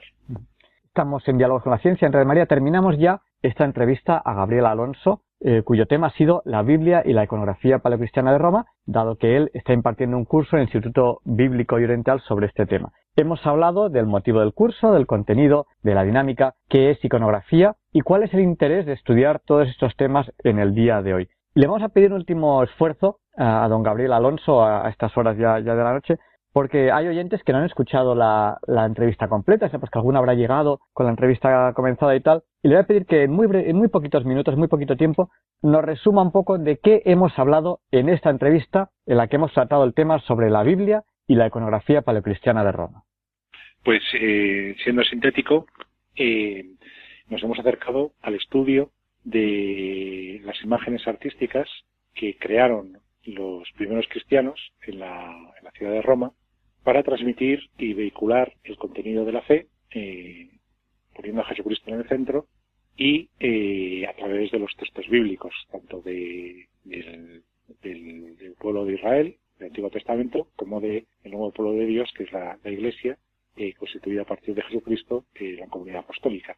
Nos hemos acercado a, estudiar y profundizar cómo el simbolismo de, las imágenes artísticas plasmadas en muy diferentes soportes y en muy diferentes eh, contextos, porque no es lo mismo una catacumba que una gran basílica, ¿eh? o no es lo mismo un sarcófago mortuorio que, por ejemplo, la elaboración de, una tabla de marfil, en diferentes soportes, como digo, pues eh, nos hemos acercado a intentar entender, eh, sobre todo, esa lectura simbólica que utilizaban tanto los primitivos cristianos, que nació con, perdón, con Orígenes, la lectura alegórica de la Biblia, pero que sigue presente hoy y que nos ayuda a unir muy estrechamente el Antiguo Testamento con el Nuevo Testamento y viceversa, que es una perspectiva que no podemos perder, que la historia de la salvación para los cristianos eh, es un continuum, es decir, es una pedagogía divina que empezó eh, con nuestro padre Abraham y finalizó con la resurrección de Jesucristo y la comunidad, la predicación de la comunidad apostólica. Pues toda, toda, esta, digamos, historia de salvación eh, proclamada por los cristianos se expresó de una manera maravillosa en su arte. Y en, en, ese arte hay una gran capacidad iconográfico simbólica. Y eso es lo que estudiamos e intentamos aprender y desentrañar juntos para aprender a mirar como miraron los primeros cristianos eh, las obras de arte que, se encontraban y que les conmovían y que les ayudaban como eh, un, un, soporte, un baluarte, un apoyo para, para su vivencia de la fe. Por lo tanto, lo que hemos estado estudiando no es ni más ni menos que lo que nos queda, aparte de los textos escritos, de la presencia de los cristianos en Roma como expresión de su fe material y, de todo el simbolismo que encierra ese tipo de arte, centrado sobre todo en, el, en las referencias continuas al texto bíblico, a su unidad íntima entre Antiguo y Nuevo Testamento y a la centralidad de la figura de Jesucristo para explicar el sentido profundo de la, de la Sagrada Biblia.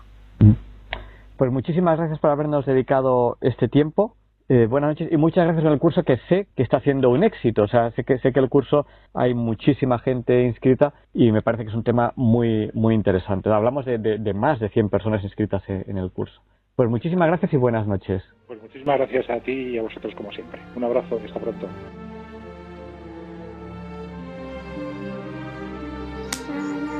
Ojalá pudiese ver el futuro hermoso que sería el universo, universo, universo.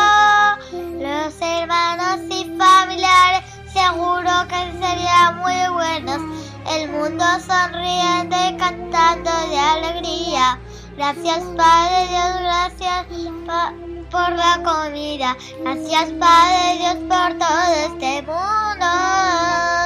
Gracias Padre Dios. No sé cómo agradecértelo. Ojalá pudiese ver el futuro, hermoso que sería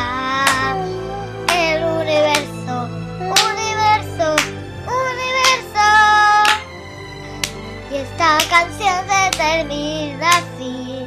Gracias, Padre Dios.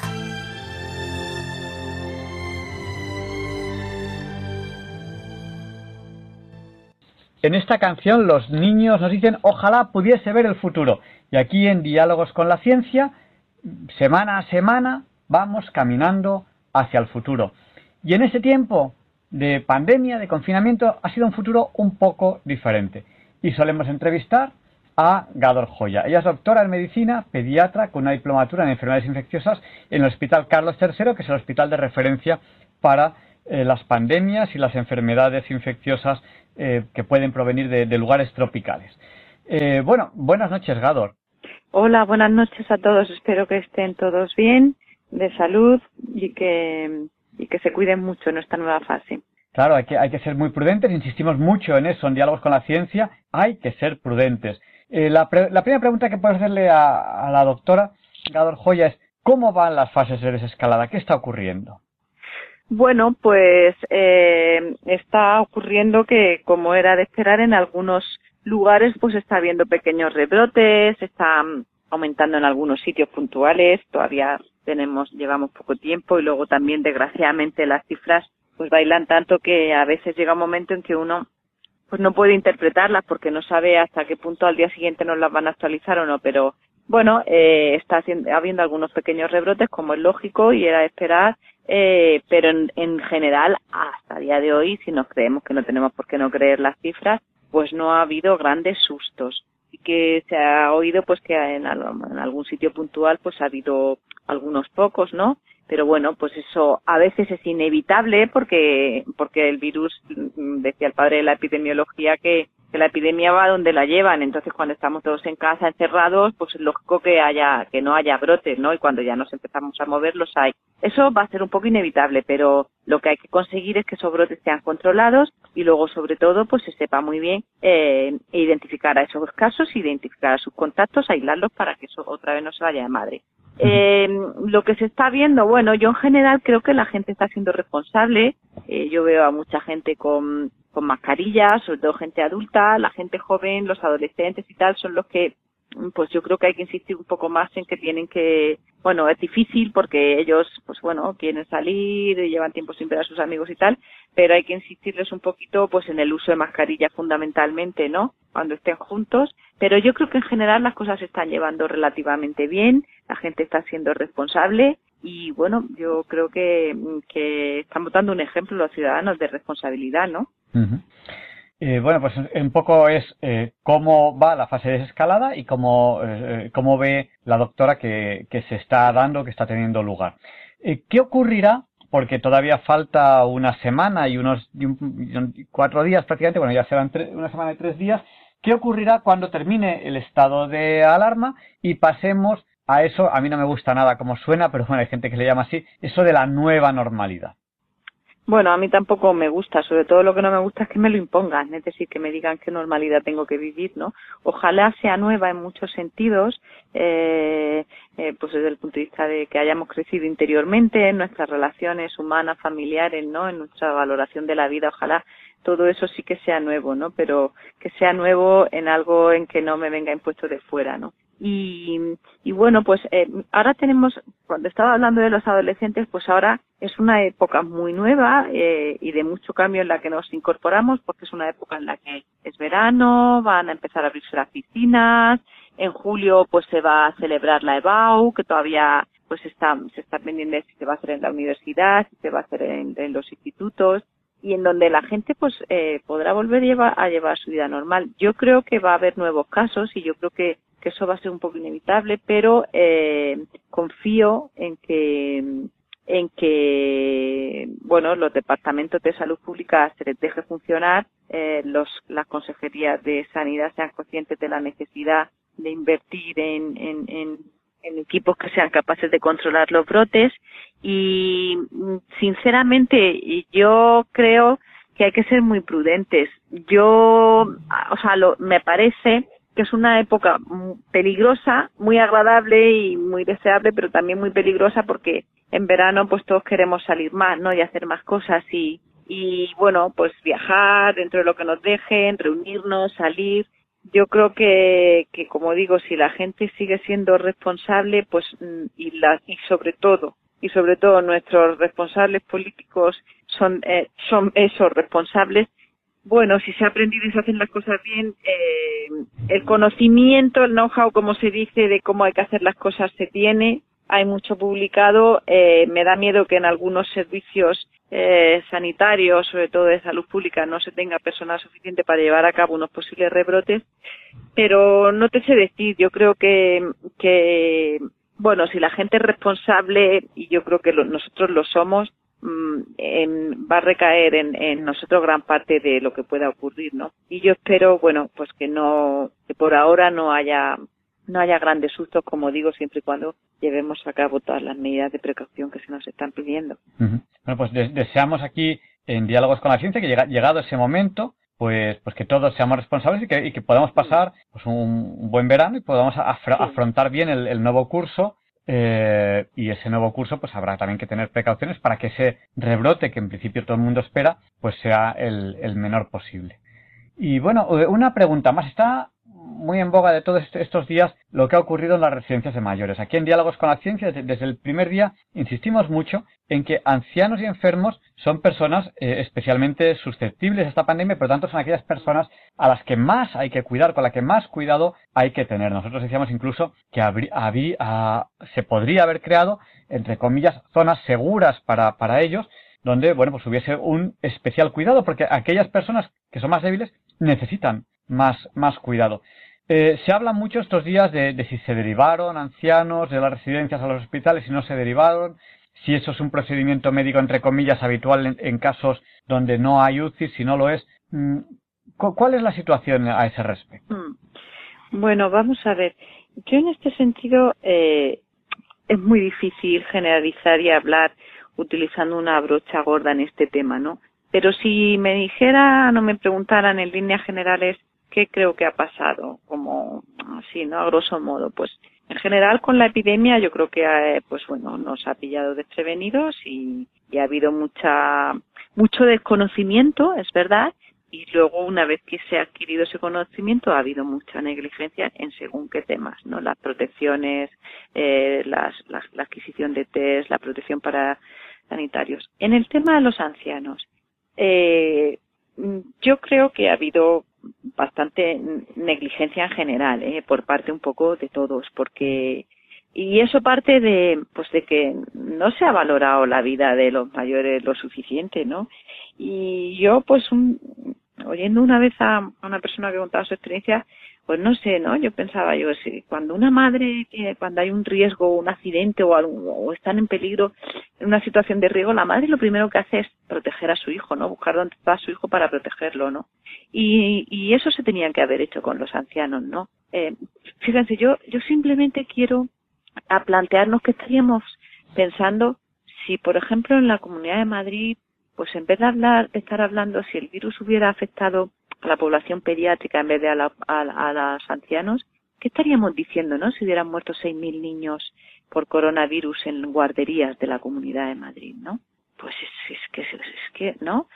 Pues la vida de los ancianos es lo mismo, entonces, eh, no se les ha tenido en cuenta lo suficiente porque yo creo que sus vidas pues no se han valorado, se nos se nos anestesió un poco, se creó el caldo de cultivo de que las personas mayores con patologías previas pues eran muy sensibles, un poco pues y, luego muchos de los que ahora pues se rasgan las vestiduras han estado defendiendo la ley de eutanasia que, que pretende que se pueda acabar con la vida de los ancianos abiertamente, ¿no? Y por tanto ahí hay mucha hipocresía. Eh, se, no se no se tuvo en cuenta eh, y no se les protegió como se les debía. Eh, una vez ocurrido eso, cuando empezaron a morir ancianos, desgraciadamente, nuestros ancianos en las residencias, bueno, se reaccionó, se reaccionó tarde y eso ya eh, hizo imposible pues parar esa, esa sangría ¿no? de vida. Yo no soy quien para juzgar eh, la intención, eh, si fue voluntario o no voluntario. Desgraciadamente, en todo esto, pues siempre hay casuísticas y casos eh, pues en los que pues cada uno, eh, según sus criterios morales, toma decisiones de una forma o de otra. Mm, la sociedad de geriatras ha negado que voluntariamente se les dejara morir. Aquí pasa un poco también como con los cuidados paliativos. Hay protocolos o hay directrices o hay normas o hay guías en las que según pues el estado del paciente hay que saber delimitar muy bien dónde está la obstinación terapéutica, es decir, llevar a cabo medidas desproporcionadas para prolongar la vida de una persona que a lo mejor la van a incomodar más en vez de, facilitarle o de crearle algún beneficio, y dónde está lo que es un acto de eutanasia, que es dejar morir. Mm, yo no creo, no creo que voluntariamente nadie haya eh, dado la orden expresa de dejar morir a los ancianos, ni tampoco voy a defender a nadie eh, no creo que nadie, nadie, ni responsables políticos de un lado o del otro, yo aquí humanamente creo que, que hayan, eh, como si dijéramos, voluntariamente y como con una estrategia clara y definida de vamos a dejar morir a los ancianos.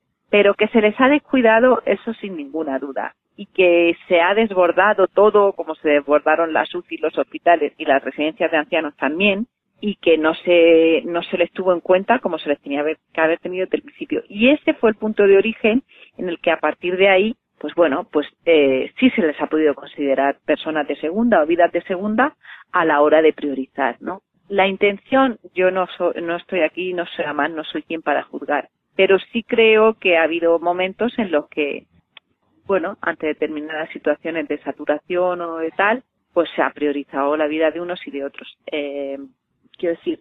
Pero eso pasa, insisto, ¿eh? Porque vivimos en un contexto y yo aquí mm, lo que me parece que es una hipocresía es que eh, con una mano estemos defendiendo la eutanasia a los mayores y con otra estemos utilizando a las vidas de nuestros mayores como arma arrojadiza desde el, eh, desde el punto de vista político. Entonces, ¿qué ha pasado en la residencia de ancianos? Pues mire, hay que, se, hay, por lo menos en la Comunidad de Madrid hay una comisión que se ha pedido de investigación para saber qué ha pasado, eh, para honestamente reconocer los errores. Ha habido errores, ha habido negligencia, se ha actuado tarde, se les ha dejado solos, no se, no se acudió a salvarlos sabiendo que eran la, la población más vulnerable, como una madre puede acudir a proteger a su hijo indefenso ante una, ante una situación de riesgo. Eso es así y eso hay que reconocerlo y, y nos tiene que servir, nos tiene que servir como aprendizaje y luego, pues ya metidos en ese tsunami y en esa locura que ha sido por esta tragedia, pues, pues bueno, a lo mejor mm, se han priorizado los recursos en otras vidas. Yo sí que he leído algún que otro protocolo, algún que otro normativa que, bueno, y cuando me ha tocado yo eh, responsablemente, pues he llamado la atención a quien creía que podría solucionarlo o cambiarlo o alertarlo en los medios que yo he tenido a mi disposición eh, sí que ha habido algunas frases, protocolos, normativas, bueno, éticamente discutibles, ¿no? Entonces, en ese sentido, bueno, pues yo creo que lo importante es que se rectifique, se reconozca y a partir de ahora se pongan los medios para que esto no vuelva a ocurrir. Y ojalá, como digo, esto sirva para proteger de verdad la vida de los más vulnerables. Es decir, la vida al principio, las vidas eh, cuando comienzan y cuando acaban están en su fase de su máxima vulnerabilidad y hay que protegerlas. Entonces, a mí esos mensajes de, pues eso, ¿no? De rasgarse las vestiduras ante tal y luego por otro lado pues estar pidiendo eh, más abortos, estar pidiendo más eutanasias, a mí eso me parece totalmente incompatible y me parece, y aquí lo denuncio sin ningún, eh, sin medias tintas, me parece un acto de hipocresía que también tenemos que denunciar, por supuesto que sí.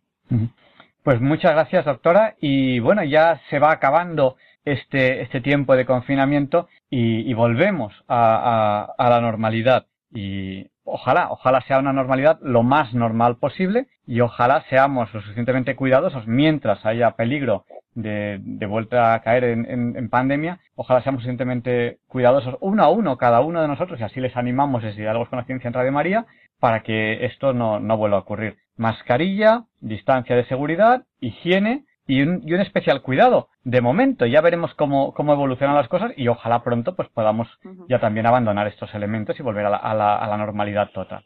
Eso es, proteger muy bien, muy bien a nuestros mayores, cuidarlos muy bien, a los que están en nuestras residencias y a los que conviven con nosotros o a los que vienen a visitarnos, cuidarlos muy bien, muy bien, que ahora mismo es la población más eh, de más riesgo, hay que cuidarlos muy bien a nuestros mayores, protegerlos mucho, volcarnos en ellos, darle todo lo, lo, mejor que tengamos porque lo merecen, son nuestros mayores y lo merecen, tenerlos muy bien protegiditos y mientras ir avanzando en esta desescalada, mirándoles siempre a ellos, mirando siempre que estén bien, pues eso, ¿no? Como una madre está siempre mirando de rojo a su hijo para que no le pase nada, pues nosotros se lo debemos a ellos. Y luego siendo responsables en nuestras actitudes y transmitiéndole a los jóvenes pues esa responsabilidad con nuestro ejemplo. Y yo creo que si lo hacemos todo bien, los ciudadanos, luego también hay que pedir que los que tienen responsabilidades políticas y administrativas y de gestión lo hagan bien, porque si no, no sirve de nada y esperemos que así sea. Pues muchísimas gracias y buenas noches. Muchísimas gracias a todos, cuídense, buenas noches. Y Luis Antequera presenta la sección Hoy no es un día cualquiera.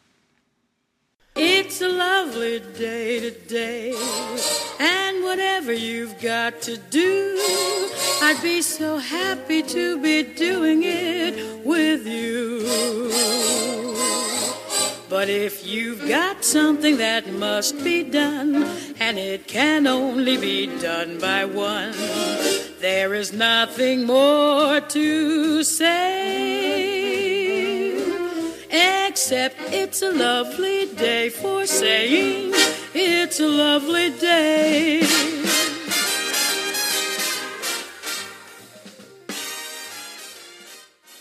No, Javier Ángel, no dilectos compañeros de Diálogos con la Ciencia, no, queridísimos oyentes de Radio María, claro que no es un día cualquiera, ningún día es un día cualquiera.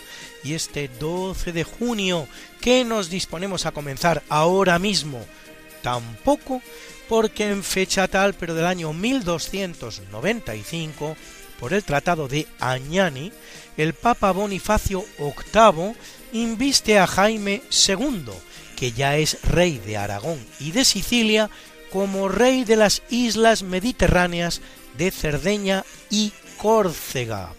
Si bien en esta última los aragoneses no llegarán a gobernar de facto, sí lo harán en Cerdeña, donde la presencia aragonesa primero y española después va a durar hasta 1714, es decir, 419 años ininterrumpidos, casi tres veces más de los que la isla lleva unida a Italia. En Cerdeña se llegarán a hablar tanto el catalán como el español, que han dejado impronta en el dialecto sardo.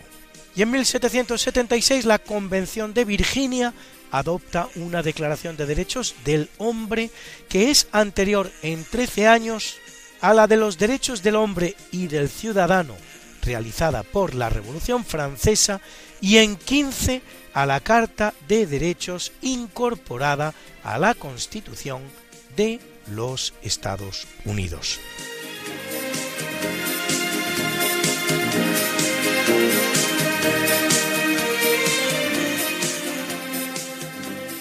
En 1898, mientras España defiende Cuba de la agresión norteamericana, en Filipinas, Emilio Aguinaldo, apoyado también por los Estados Unidos, declara la independencia de Filipinas, si bien a finales de año sus aliados norteamericanos toman el gobierno del país y un año después Aguinaldo vuelve a levantarse, esta vez contra ellos, Casi 50 años tardará Filipinas en obtener su independencia de los norteamericanos, cosa que no hará hasta 1946.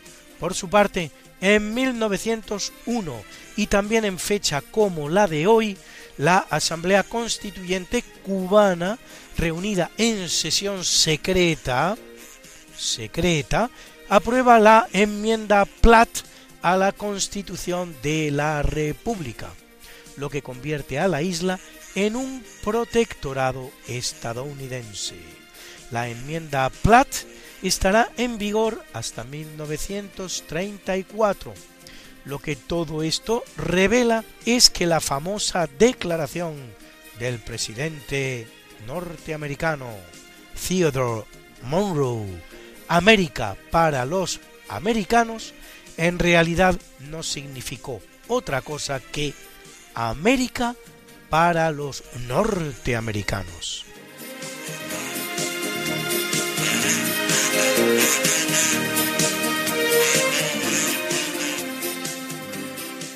En 1967 la Unión Soviética lanza hacia Venus la sonda espacial Venera 4 segunda sonda en entrar en la atmósfera de Venus y primera en enviar datos.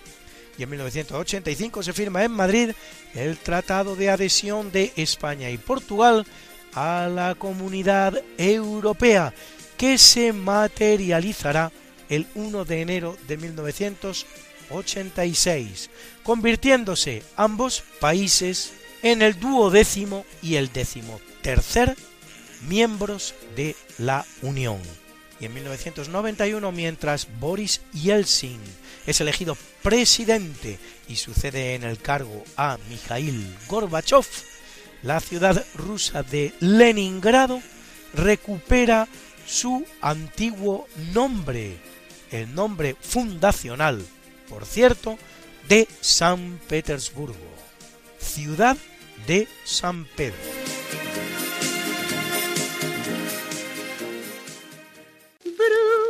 Bruna, Bruna, nació María y está en la cuna, nació de día, tendrá fortuna. Por dar a la madre su vestido largo y entrará a la fiesta con un traje blanco. Y será la reina cuando María cumpla 15 años te llamaremos Negra María, Negra María que abriste los ojos en carnaval. En el capítulo del natalicio nacen importantes jesuitas, pues en 1577 lo hace el suizo Paul Gouldin, que enuncia el teorema que lleva su nombre, el cual determina la superficie y el volumen de un sólido de revolución. Y en 1703 lo hace Jacobo Sedelmayer, explorador y misionero jesuita de origen alemán que explora la península de Baja California y los ríos Pima, Gila y Colorado. Funda para España varias misiones como por ejemplo Santa Teresa de Átil, hoy Átil, y evangeliza a Pápagos, Pimas y Cocomaricopas.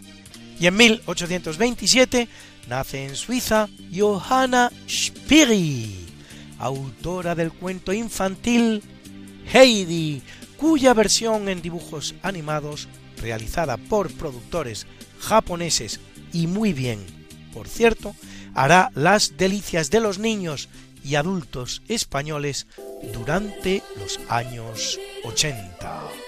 Todos ustedes recuerdan estos acordes. Abuelito, dime tú, ¿qué sonidos son los que oigo yo? Abuelito, dime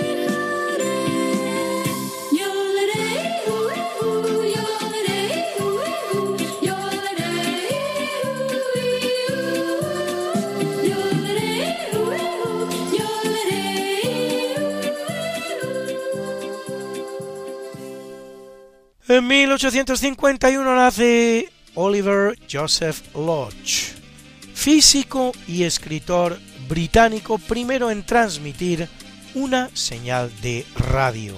En 1890, el gran pintor austríaco Egon Schiele, recordado por la firmeza y seguridad de su dibujo, preclaro representante junto con Gustav Klimt Oskar Kokoschka del movimiento denominado secesión vienesa. Y en 1899 el alemán Fritz Albert Lippmann, Nobel de Medicina 1953 por el descubrimiento de la coenzima A, cuya molécula consta de ácido pantoténico, vitamina B5, adenosin difosfato y cisteamina. Y en 1921, Luis García Berlanga, cineasta español al que debemos títulos como Bienvenido Mr. Marshall o la hilarante trilogía de la familia Leguineche, formada por la Escopeta Nacional, Nacional 3 y por encima de todas ellas esa obra maestra del cine español que es patrimonio nacional.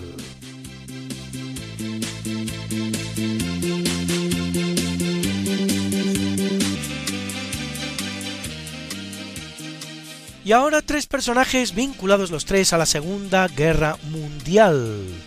aunque muy diferentes entre sí, porque en 1908 nace el alemán Otto Skorzeny, comando nazi de las SS, especializado en operaciones de alto riesgo, entre las cuales la Unternehmen Eiche, Operación Roble, para rescatar a Mussolini detenido por sus propios compatriotas italianos, o la Unternehmen Eisenfaust, Operación Lanzagranadas para secuestrar al hijo del presidente húngaro Horthy y forzar así su renuncia y evitar que firmara la rendición ante Rusia. Renuncia que se conseguirá, aunque no servirá para evitar la rendición húngara. Y en 1913 lo hace la suiza Elisabeth Eiden-Benz, maestra y enfermera fundadora de la maternidad de Elna, organización semiclandestina a través de la cual se dedicaba al rescate de niños, de los que salvó unos 600 entre refugiados republicanos españoles y judíos que huían de los nazis, por lo que ganó la distinción israelí de justa entre las naciones, que distingue a las personas no judías que han contribuido al rescate de judíos. Y en 1929, en Frankfurt, Anna Frank, la joven judía cuyo diario sobre la vida escondida de su familia en una buhardilla de unos almacenes de Ámsterdam dos años durante la ocupación alemana de Holanda, la convertirá en un símbolo contra la barbarie nazi. La pobrecita morirá en un campo de exterminio en 1945.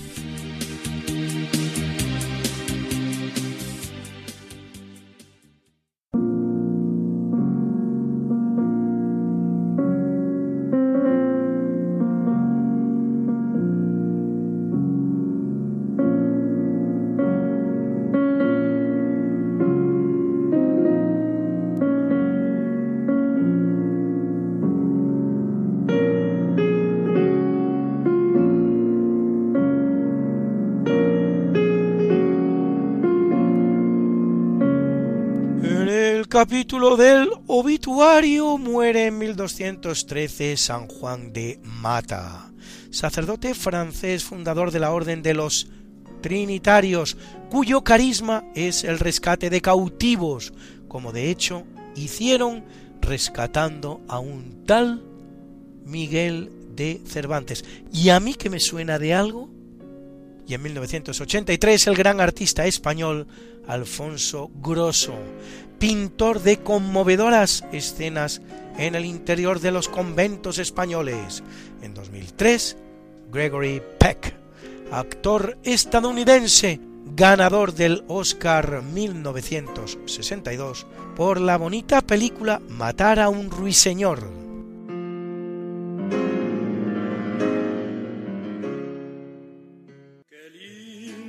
está la mañana en que vengo a saludarte. Venimos todos con gusto y placer a felicitarte. El día en que tú naciste, nacieron todas las flores en la pila del bautismo cantaron los ruiseñores. Ya viene amaneciendo, ya la luz del día nos dio.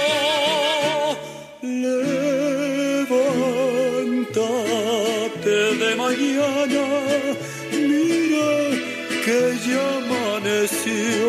Y felicitamos hoy al alemán Bert Sackmann, Nobel de Medicina 1991 por sus trabajos sobre la observación del paso de corrientes eléctricas por un canal de la membrana celular que cumple 78. Felicidades, maestro, y al pianista y compositor estadounidense de jazz, Chick Corea, ganador de 20 premios Grammy, que cumple 79 y lo quiere celebrar con nosotros, con ustedes, con Radio María, con este Armando's Rumba de su álbum My Spanish Heart, mi corazón español. Ahí queda eso.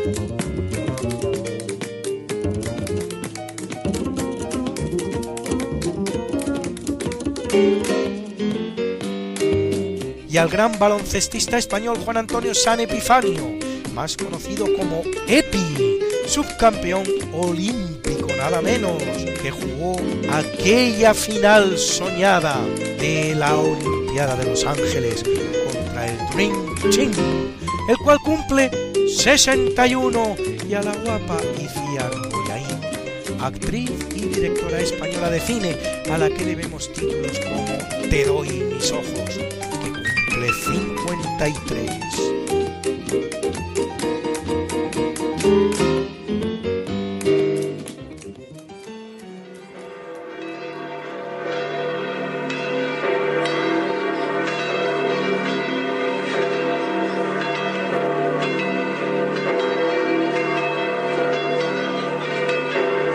celebra la Iglesia Católica.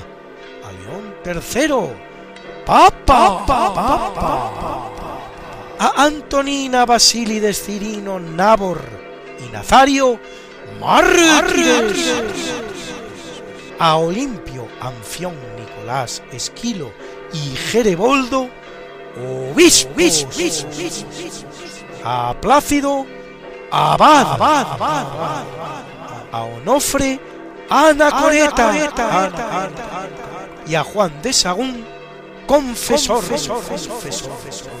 Hoy es el Día Mundial contra el Trabajo Infantil. En países como Brasil y Estados Unidos se celebra el Día de los Enamorados. En Filipinas, el Día de la Independencia. En Paraguay, el Día del Armisticio que puso final a la cruel guerra del Chaco, con nefastas consecuencias para Paraguay, al que dejó sin toda una generación de varones. Y en Perú, el Día del Informático. Felicidades pues a los enamorados brasileños y norteamericanos, a nuestros hermanos filipinos, a nuestros queridísimos y también hermanos paraguayos y a los informáticos peruanos. Y como yo sé que a muchos de ustedes les gustan estas efemérides, pues pueden ustedes consultarlas como siempre, como siempre, en el medio Religión en Libertad, en la columna En Cuerpo y Alma, donde las colgamos para ustedes. semana, semana, semana, something that must be done, and it can only be done by one. There is nothing more to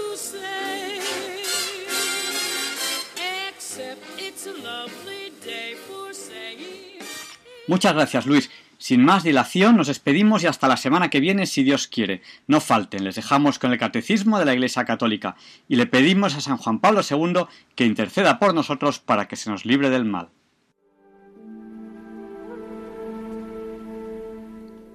Y así concluye en Radio María el programa Diálogos con la Ciencia. Dirigido por Javier Ángel Ramírez.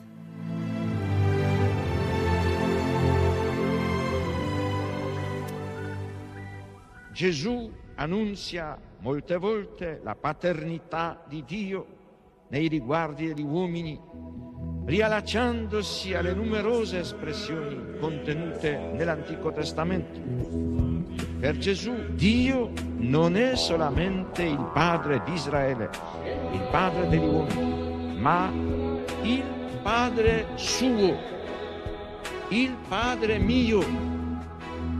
Pater noster, qui es in ceri, sanctificetur nomen tuum, adveniat regnum tuum, fiat voluntas tua, sicur in cielo ed in terra,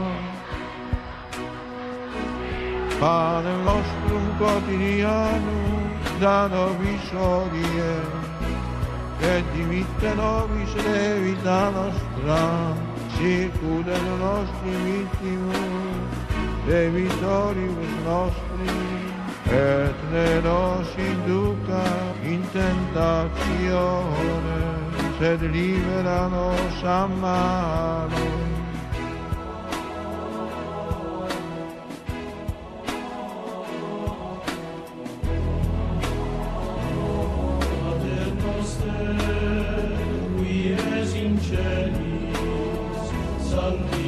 dice turno